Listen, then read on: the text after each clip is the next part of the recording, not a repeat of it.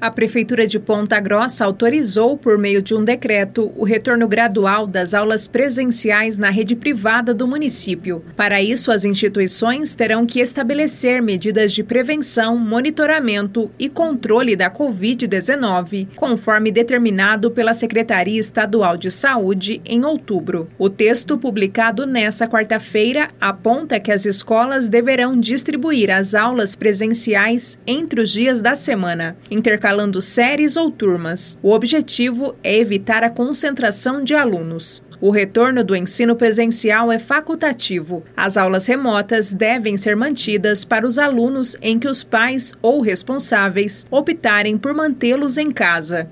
A gestão municipal informou que a liberação das aulas na rede particular poderá ser revista a qualquer momento e o cumprimento dos protocolos de segurança será fiscalizado pela Vigilância Sanitária. O Sinep, Sindicato das Escolas Particulares do Paraná em Ponta Grossa, se posicionou sobre o tema e informou que terá uma reunião nesta quinta-feira. Bárbara Brandão, repórter CBN.